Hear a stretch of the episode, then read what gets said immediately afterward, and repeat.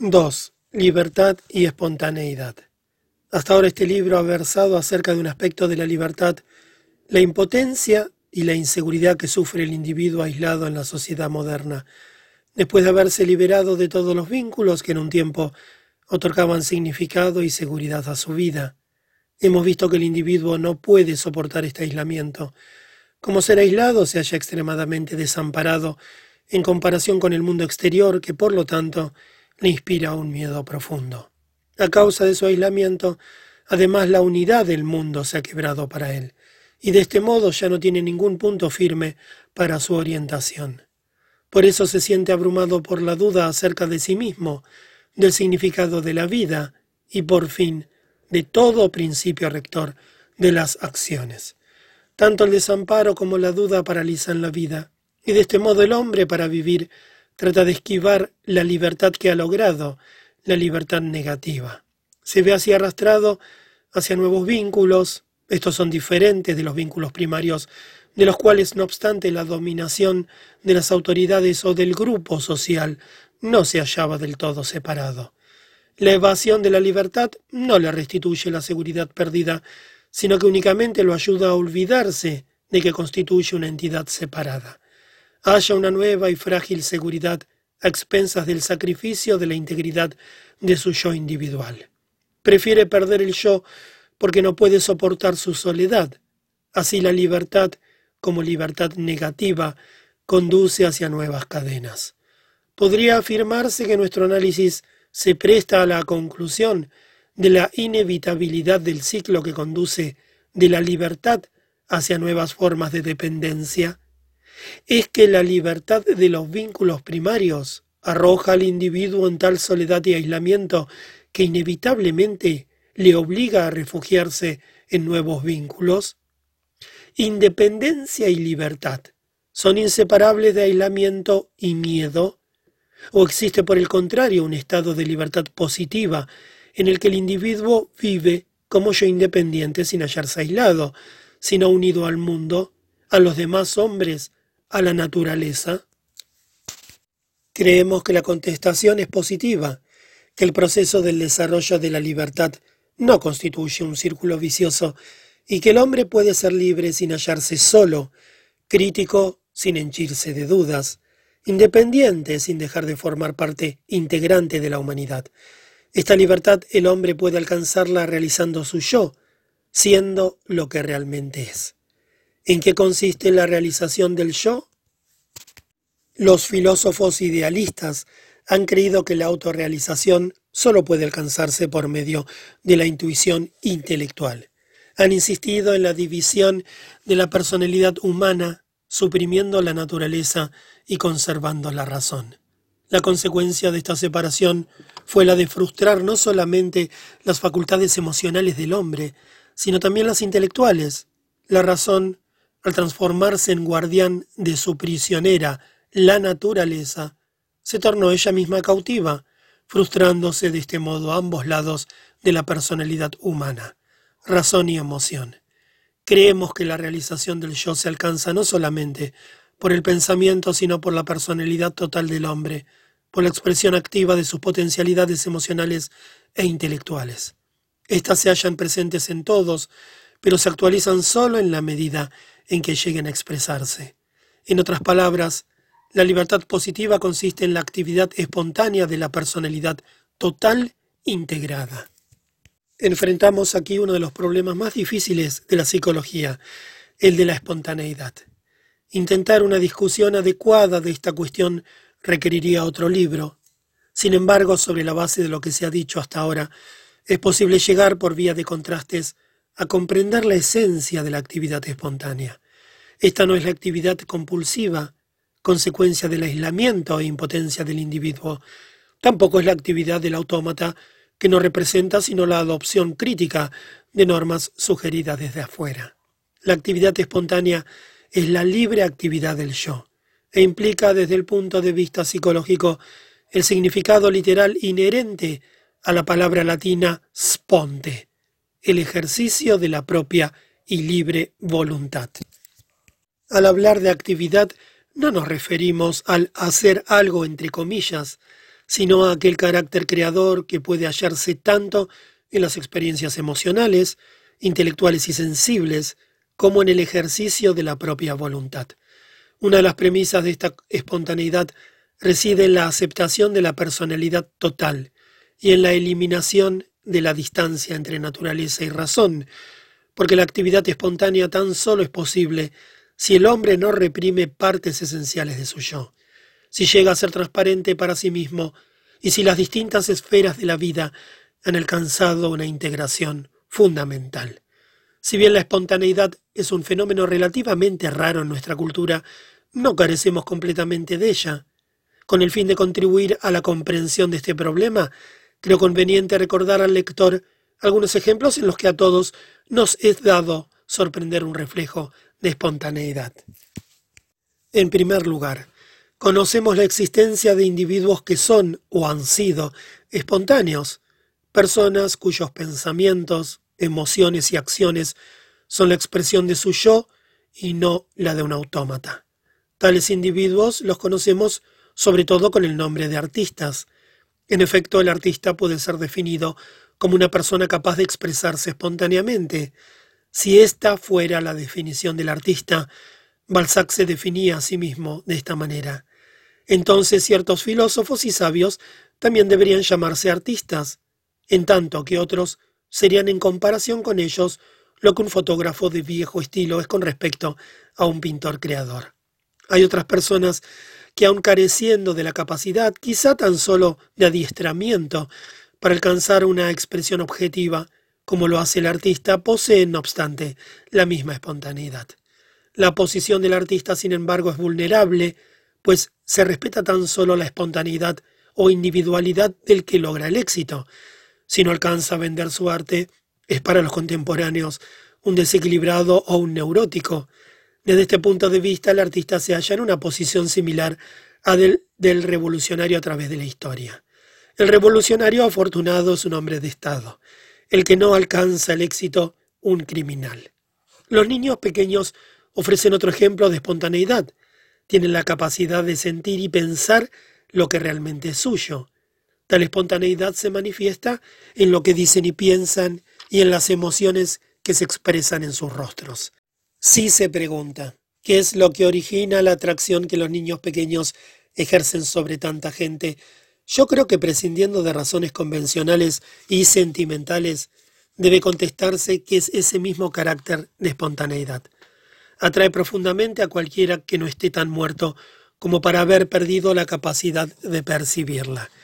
En efecto, no hay nada más atractivo y convincente que la espontaneidad, ya sea que la observemos en un niño, en un artista, o también en aquellas personas que por su edad y ocupación no pertenecen a esas categorías. Muchos de nosotros podemos percibir en nosotros mismos por lo menos algún momento de espontaneidad momentos que al propio tiempo lo son de genuina felicidad.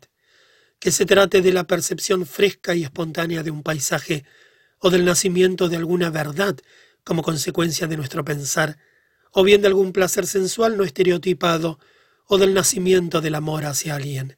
En todos estos momentos sabemos lo que es un acto espontáneo, y logramos así una visión de lo que podría ser la vida si tales experiencias no fueran acontecimientos tan raros y tan poco cultivados, porque la actividad espontánea constituye la solución al problema de la libertad.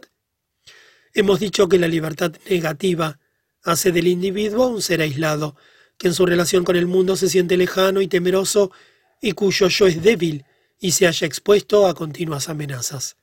La actividad espontánea es el único camino por el cual el hombre puede superar el terror de la soledad sin sacrificar la integridad del yo puesto que en la espontánea realización del yo es donde el individuo vuelve a unirse con el mundo, con el hombre, con la naturaleza, con sí mismo. El amor es el componente fundamental de tal espontaneidad. No ya el amor como disolución del yo en otra persona, no ya el amor como posesión, sino el amor como afirmación espontánea del otro, como unión del individuo con los otros sobre la base de la preservación del yo individual.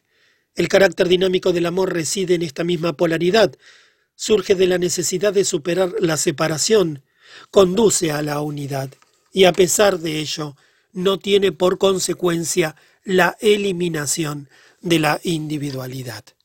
El otro componente es el del trabajo, no ya el trabajo como actividad compulsiva dirigida a evadir la soledad, no el trabajo como relación con la naturaleza, en parte dominación, en parte adoración y avasallamiento frente a los productos mismos de la actividad humana, sino el trabajo como creación, en el que el hombre en el acto de crear se unifica con la naturaleza.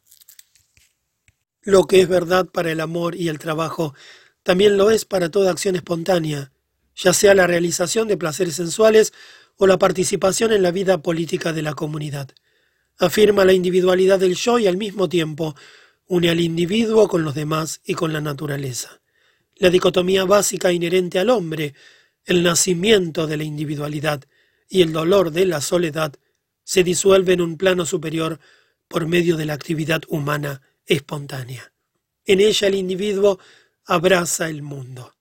No solamente su yo individual permanece intacto, sino que se vuelve más fuerte y recio porque el yo es fuerte en la medida en que es activo. No hay fuerza genuina en la posesión como tal, ni en la de las propiedades materiales, ni en aquella de cualidades espirituales como las emociones o los pensamientos. Tampoco la hay en el uso y manipulación de los objetos. Lo que usamos no es nuestro, por el simple hecho de usarlo. Lo nuestro es solamente aquello con lo que estamos genuinamente relacionados por medio de nuestra actividad creadora, sea el objeto de la relación una persona o una cosa inanimada. Solamente aquellas cualidades que surgen de nuestra actividad espontánea dan fuerza al yo y constituyen, por lo tanto, la base de su integridad.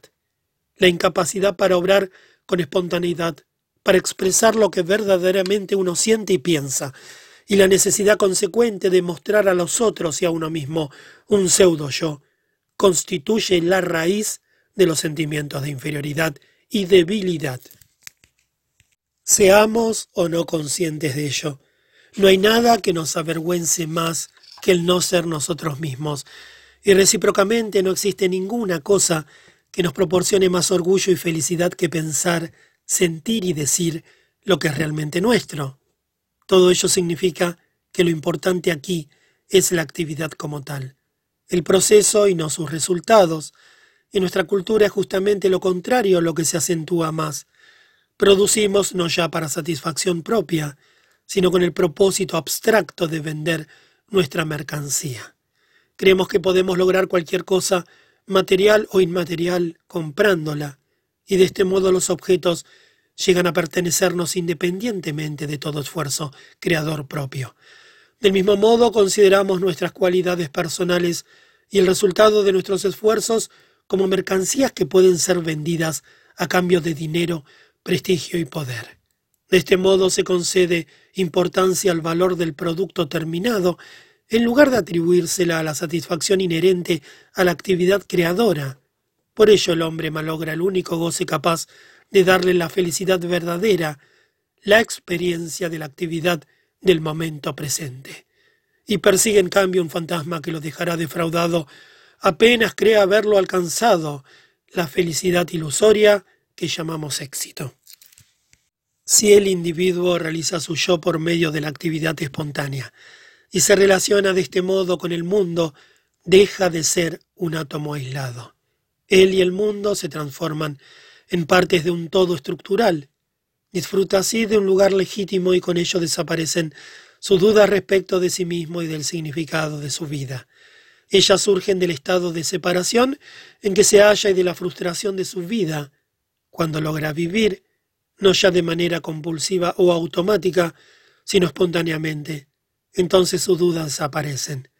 Es consciente de sí mismo como individuo activo y creador y se da cuenta de que sólo existe un significado de la vida el acto mismo de vivir. Si el individuo logra superar la duda básica respecto de sí mismo y de su lugar en la vida, si está relacionado con el mundo comprendiéndolo en el acto de vivir espontáneo, entonces aumentará su fuerza como individuo, así como su seguridad. Esta, sin embargo, difiere de aquella que caracteriza el estado preindividual, del mismo modo como su nueva forma de relacionarse con el mundo es distinta de la de los vínculos primarios. Esa nueva seguridad no se halla arraigada en la protección que el individuo recibe de parte de algún poder superior extraño a él, tampoco es la seguridad en la que se resulta eliminado el carácter trágico de la vida. La nueva seguridad es dinámica, no se basa en la protección, sino en la actividad espontánea del hombre. Es la que adquiere en cada instante por medio de tal esfuerzo. Es la seguridad que solamente la libertad puede dar, que no necesita de ilusiones, porque ha eliminado las condiciones que originan tal necesidad. La libertad positiva como realización del yo implica la afirmación plena del carácter único del individuo. Todos los hombres nacen iguales, pero también nacen distintos. La base de esa peculiaridad individual se halla en la constitución hereditaria, fisiológica y mental con la que el hombre entra en la vida, así como en la especial constelación de circunstancias y experiencias que le toca luego enfrentar. Esta base individual de la personalidad es tan distinta en cada persona como lo es su constitución física. No hay dos organismos idénticos. La expansión genuina del yo se realiza siempre sobre esta base individual. Es un crecimiento orgánico, el desplegarse de un núcleo que pertenece peculiarmente a una determinada persona y solamente a ella. Por el contrario, el desarrollo del autómata no es de carácter orgánico. El crecimiento de la base de la personalidad se ve obstruido superponiéndose al yo auténtico, un pseudo yo formado, como ya se ha visto, por la incorporación de formas extrañas del pensamiento y emoción. El crecimiento orgánico es sólo posible con la condición de que se acuerde un respeto supremo a la peculiaridad del propio yo, así como al de los demás. Este respeto por el carácter único de la personalidad unido al afán de perfeccionarla, constituye el logro más valioso de la cultura humana y representa justamente lo que hoy se halla en peligro. El carácter único del yo no contradice de ningún modo el principio de igualdad. La tesis de que todos los hombres nacen iguales implica que todos ellos participan de las mismas calidades humanas fundamentales, que comparten el destino esencial de todos los seres humanos, que poseen por igual el mismo inalienable derecho a la felicidad y a la libertad.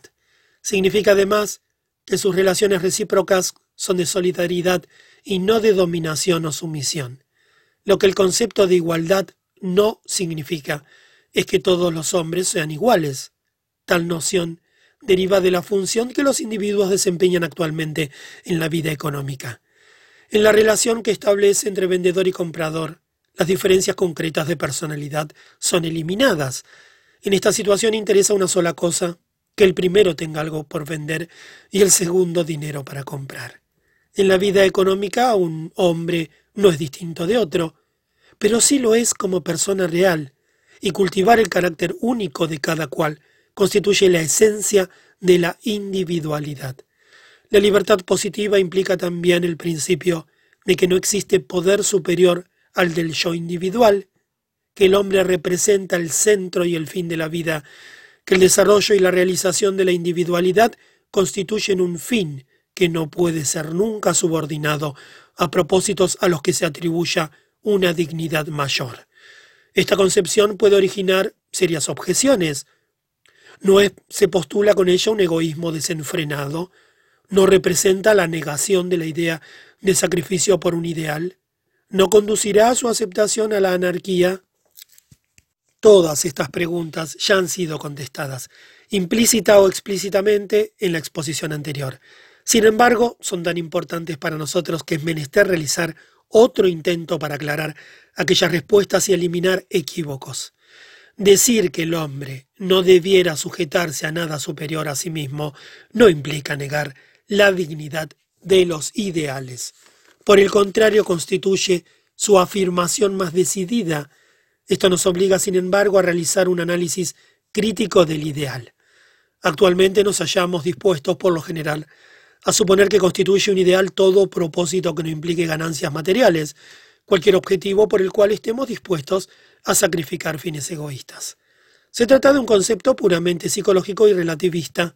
Según esta posición subjetivista, un fascista, impulsado por el deseo de subordinarse frente a un poder superior y al mismo tiempo por el de dominar a los demás, posee un ideal, del mismo modo como el que lucha por la libertad y la igualdad humanas.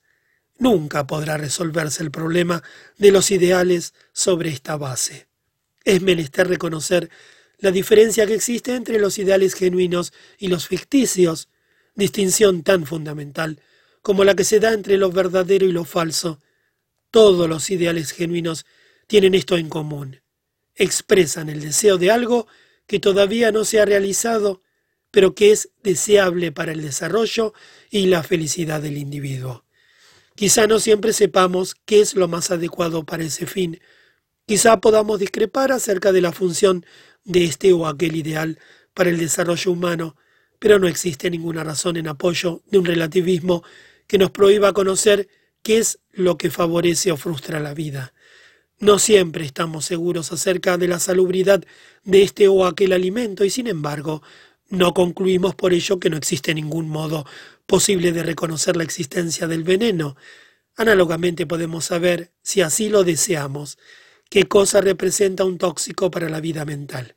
Sabemos que la pobreza, la intimidación, el aislamiento están dirigidos contra la vida, que todo lo que sirva a la libertad y desarrolle el valor y la fuerza para ser uno mismo es algo en favor de la vida. Lo que es bueno o malo para el hombre no constituye una cuestión metafísica, sino empírica, y puede ser resuelta analizando la naturaleza del hombre y el efecto que ciertas condiciones ejercen sobre él. ¿Qué pensar entonces de aquellos ideales, entre comillas, que como los del fascismo, se dirigen decididamente contra la vida? ¿Cómo podemos comprender el hecho de que haya hombres que lo sigan tan fervientemente, como los adeptos de ideales verdaderos siguen los suyos? Ciertas consideraciones psicológicas nos proporcionarán la respuesta a esta pregunta. El fenómeno del masoquismo nos muestra que las personas pueden sentirse impulsadas a experimentar el sufrimiento o la sumisión. No hay duda de que tanto estos como el suicidio constituyen la antítesis de los objetivos positivos de la vida. Y sin embargo, se trata de fines que pueden ser experimentados subjetivamente como satisfactorios y atrayentes. Tal atracción hacia lo que es más perjudicial para la vida es el fenómeno que merece con más derecho que todos los demás el nombre de perversión patológica. Muchos psicólogos han supuesto que la experiencia del placer y el rechazo del dolor representan el único principio legítimo que guía la acción humana, pero la psicología dinámica puede demostrar que la experiencia subjetiva del placer no constituye un criterio suficiente para valorar en función de la felicidad humana ciertas formas de conducta. Un ejemplo de esto es el fenómeno masoquista. Su análisis muestra que la sensación de placer puede ser el resultado de una perversión patológica y también que representa una prueba tan poco decisiva con respecto al significado objetivo de la experiencia como el gusto dulce de un veneno para sus efectos sobre el organismo. El problema que aquí se discute conduce a un tema de hondo significado y que por lo menos es necesario mencionar. El problema ético puede ser aclarado por la psicología dinámica. Los psicólogos aportarán alguna ayuda en este sentido tan solo cuando puedan ver el significado de los problemas morales para la comprensión de la personalidad. Toda psicología, incluso la de Freud, que considere estos problemas en función del principio del placer, no logrará entender un importante sector de la personalidad y dejará libre el terreno para doctrinas morales de tipo dogmático y antiempírico.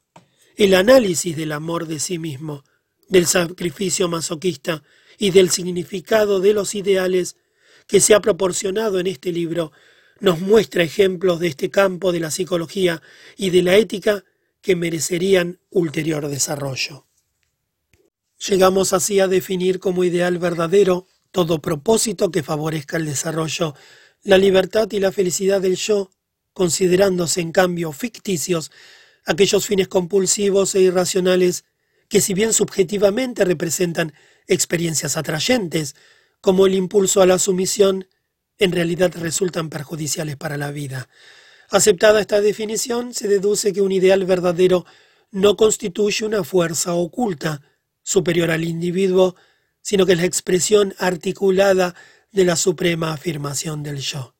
Todo ideal que se halle en contraste con tal afirmación representa por ello mismo no ya un ideal, sino un fin patológico. Con esto llegamos a otro problema, el del sacrificio. Nuestra definición de la libertad como rechazo de la sumisión a todo poder superior excluye el sacrificio, incluso el sacrificio de la propia vida.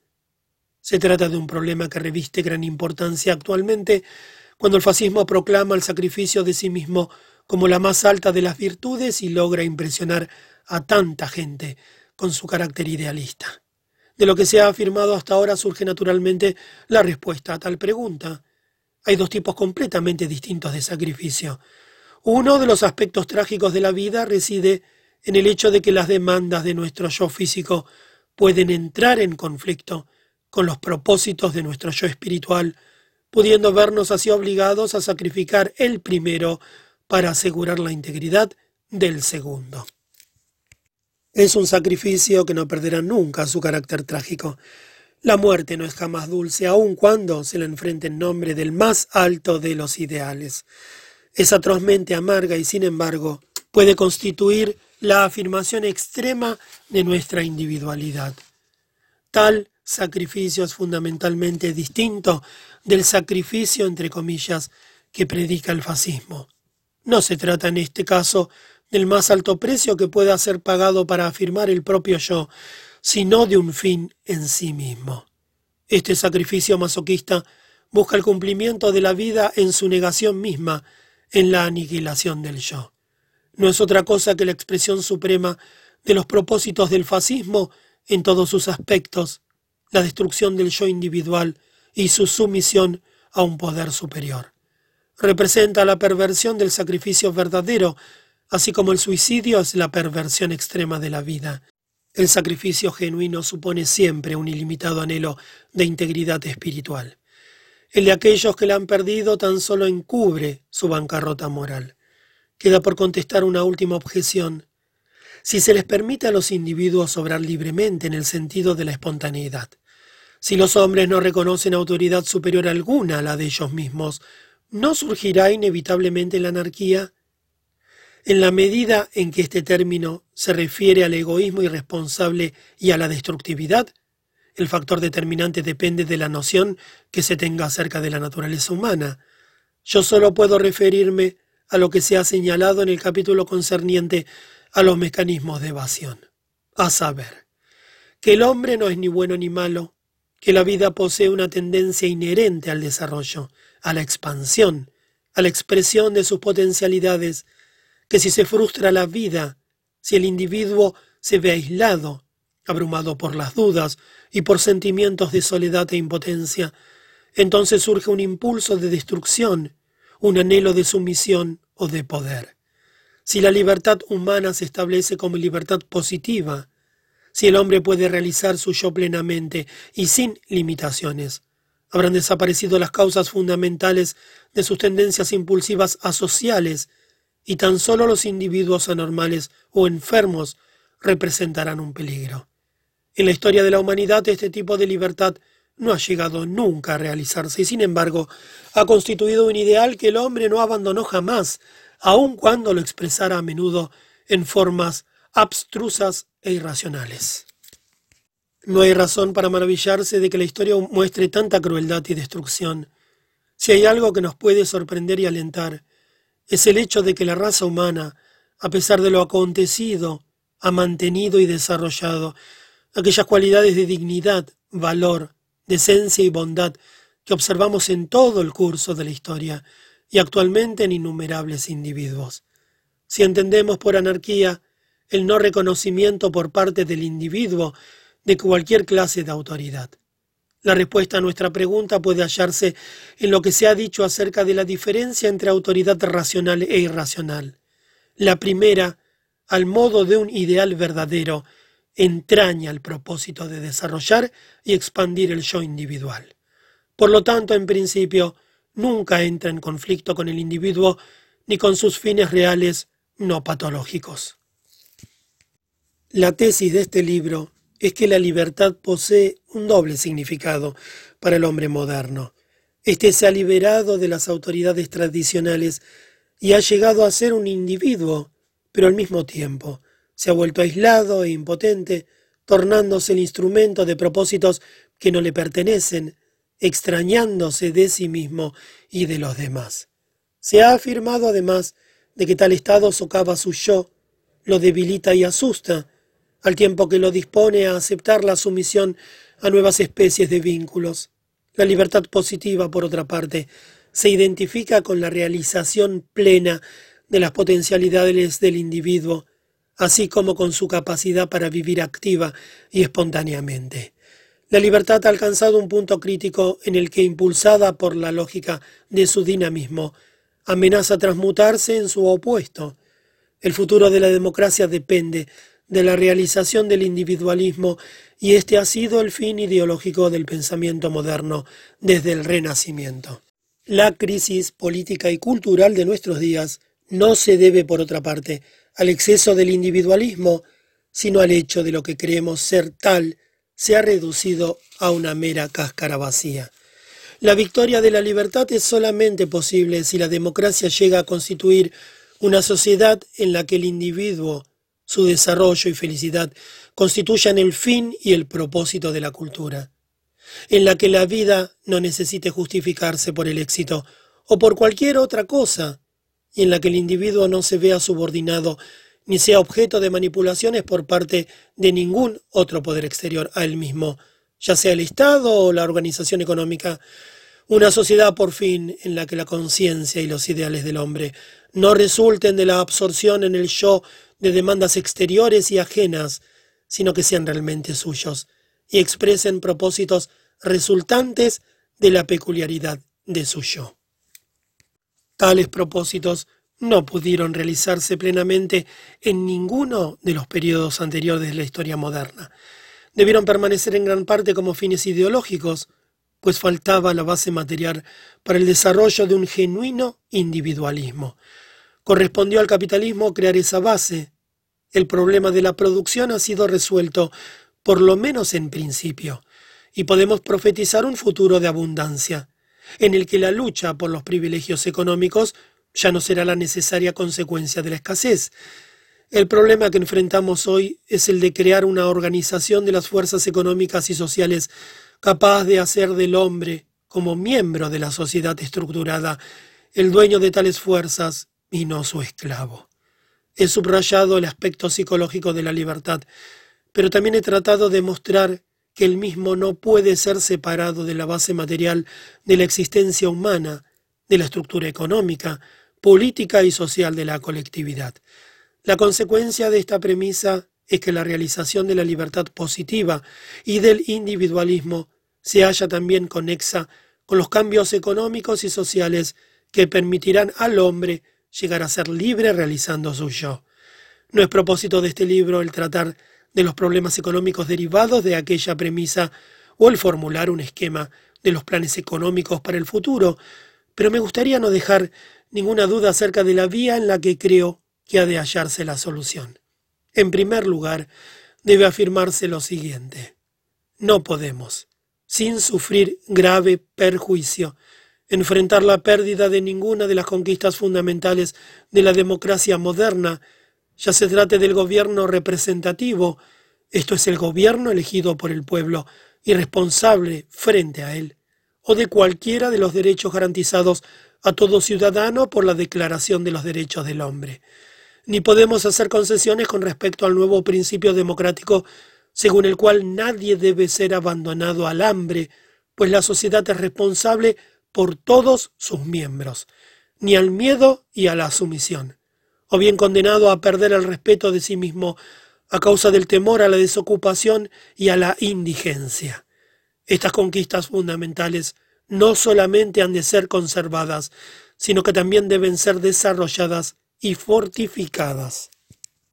A pesar de haber alcanzado este grado de democracia, que sin embargo estamos aún muy lejos de haber puesto en práctica de manera completa, debe reconocerse que el mismo no es todavía suficiente. El progreso de la democracia consiste en acrecentar realmente la libertad, iniciativa y espontaneidad del individuo no solo en determinadas cuestiones privadas y espirituales, sino esencialmente en la actividad fundamental de la existencia humana, su trabajo. ¿Cuáles son las condiciones generales que permiten alcanzar tal objetivo? El carácter irracional y caótico de la sociedad debe ser reemplazado por una economía planificada que represente el esfuerzo dirigido y armónico de la sociedad como tal. La sociedad debe llegar a dominar lo social de una manera tan racional como lo ha logrado con respecto a la naturaleza. La primera condición consiste en la eliminación del dominio oculto de aquellos que, aunque pocos en número, ejercen sin responsabilidades de ninguna especie un gran poder económico sobre los muchos cuyo destino depende de las decisiones de aquellos. Podríamos llamar este nuevo orden socialismo democrático, pero en verdad el nombre no interesa.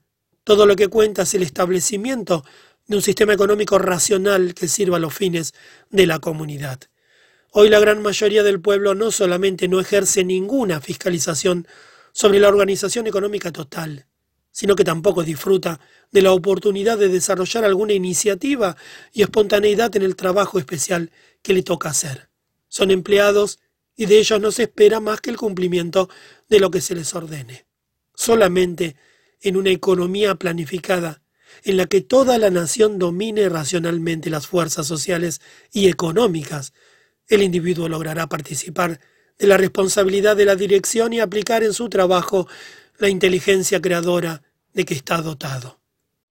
Todo lo que interesa es que se restituya al individuo la posibilidad de ejercer una actividad genuina, que los fines de la sociedad y los suyos propios lleguen a ser idénticos, no ya tan solo ideológicamente, sino en la realidad, y que pueda aplicar activamente sus esfuerzos y su razón en su trabajo, realizándolo como algo por lo cual pueda sentirse responsable, en tanto representa una actividad que posee sentido y propósitos en función de sus propios fines humanos. Debemos reemplazar la manipulación de los hombres por la cooperación activa e inteligente y extender el principio del gobierno del pueblo, por el pueblo, y para el pueblo, desde la esfera política formal a la económica. No es posible establecer únicamente en función de factores económicos y políticos si un determinado sistema contribuye o no a la causa de la libertad humana. El único criterio acerca de la realización de la libertad es el de la participación activa del individuo en la determinación de su propia vida y en la de la sociedad entendiéndose que tal participación no se reduce al acto formal de votar, sino que incluye su actividad diaria, su trabajo y sus relaciones con los demás. Si la democracia moderna se limita a la mera esfera política, no podrá contrarrestar adecuadamente los efectos de la insignificancia económica del individuo común. Pero tampoco son suficientes los remedios meramente económicos, como el de la socialización de los medios de producción, no me estoy refiriendo ahora al empleo engañoso de la palabra socialismo, tal como ha sido aplicada por razones de conveniencia táctica en el nazismo. Me refiero a Rusia, donde el socialismo se ha vuelto un término ilusorio, pues aunque se ha realizado la socialización de los medios de producción, de hecho una poderosa burocracia maneja la vasta masa de la población. Esto necesariamente impide el desarrollo de la libertad y del individualismo, aun cuando la fiscalización gubernamental pueda salvaguardar efectivamente los intereses económicos de la mayoría del pueblo. Nunca se ha abusado más que ahora de las palabras para ocultar la verdad. A la traición de los aliados se la llama apaciguamiento, a la agresión militar, defensa contra los ataques. La conquista de naciones pequeñas es tildada de pacto de amistad y la supresión brutal de poblaciones enteras se efectúa en nombre del nacionalismo. También las palabras democracia, libertad e individualismo llegan a ser objeto de tal abuso. Hay una sola manera de definir el verdadero significado de la diferencia entre fascismo y democracia. Esta constituye un sistema que crea condiciones políticas, económicas y culturales dirigidas al desarrollo pleno del individuo. El fascismo, por el contrario, es un sistema que no importa cuál sea el nombre que adopte, subordina al individuo a propósitos que le son extraños y debilita el desarrollo de la genuina individualidad. Por cierto que una de las dificultades mayores para el establecimiento de las condiciones necesarias a la realización de la democracia reside en la contradicción que existe entre la economía planificada y la cooperación activa de cada individuo. Una economía de este tipo, que tenga los alcances de un vasto sistema industrial, requiere un alto grado de centralización y como consecuencia una burocracia destinada a administrar ese organismo centralizado.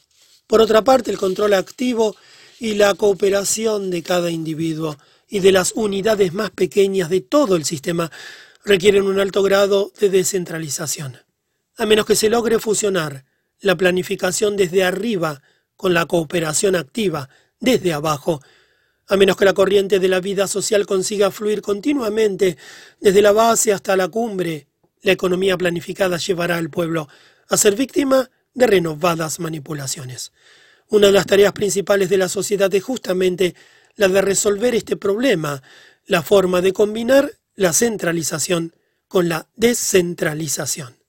Y por cierto, se trata de una cuestión no menos soluble que los problemas técnicos que ya fueron superados y que nos han conducido a un dominio casi absoluto de la naturaleza. Podrá ser resuelto, sin embargo, tan solo si reconocemos la necesidad de una solución y si tenemos fe en los hombres y en su capacidad de cuidar sus propios reales intereses en tantos seres humanos. En cierto modo estamos enfrentando una vez más el problema de la iniciativa individual. Esta constituyó uno de los grandes estímulos del capitalismo liberal, tanto para el sistema económico como para el desarrollo personal, pero con dos limitaciones. Solamente desarrolló en el hombre dos cualidades especiales, la voluntad y la racionalidad, dejándolo, por otra parte, subordinado a los fines económicos. Era este un principio que funcionaba muy bien durante una fase del capitalismo en la que predominaban en alto grado el individualismo y la competencia, y en la que había espacio para un sinnúmero de unidades económicas. Pero este se ha ido restringiendo. Solo un número reducido está en condiciones de ejercer la iniciativa individual. Si queremos realizar ahora ese principio y extenderlo hasta liberar completamente la personalidad, ello solo nos será posible por medio del esfuerzo racional y consciente de toda la sociedad, y merced a un grado de descentralización capaz de garantizar la cooperación activa real y genuina, así como la fiscalización por parte de las más pequeñas unidades del sistema.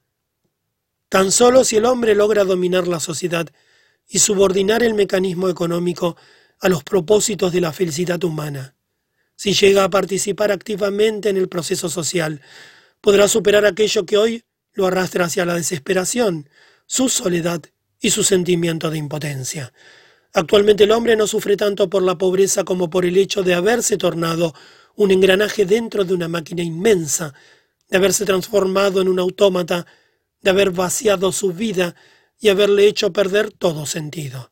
La victoria sobre todas las formas de sistemas autoritarios será únicamente posible si la democracia no retrocede, asume la ofensiva y avanza para realizar su propio fin, tal como lo concibieron aquellos que lucharon por la libertad durante los últimos siglos triunfará sobre las fuerzas del nihilismo tan solo si logra infundir en los hombres aquella fe que es la más fuerte de las que sea capaz el espíritu humano, la fe en la vida y en la verdad, la fe en la libertad como realización activa y espontánea del yo individual.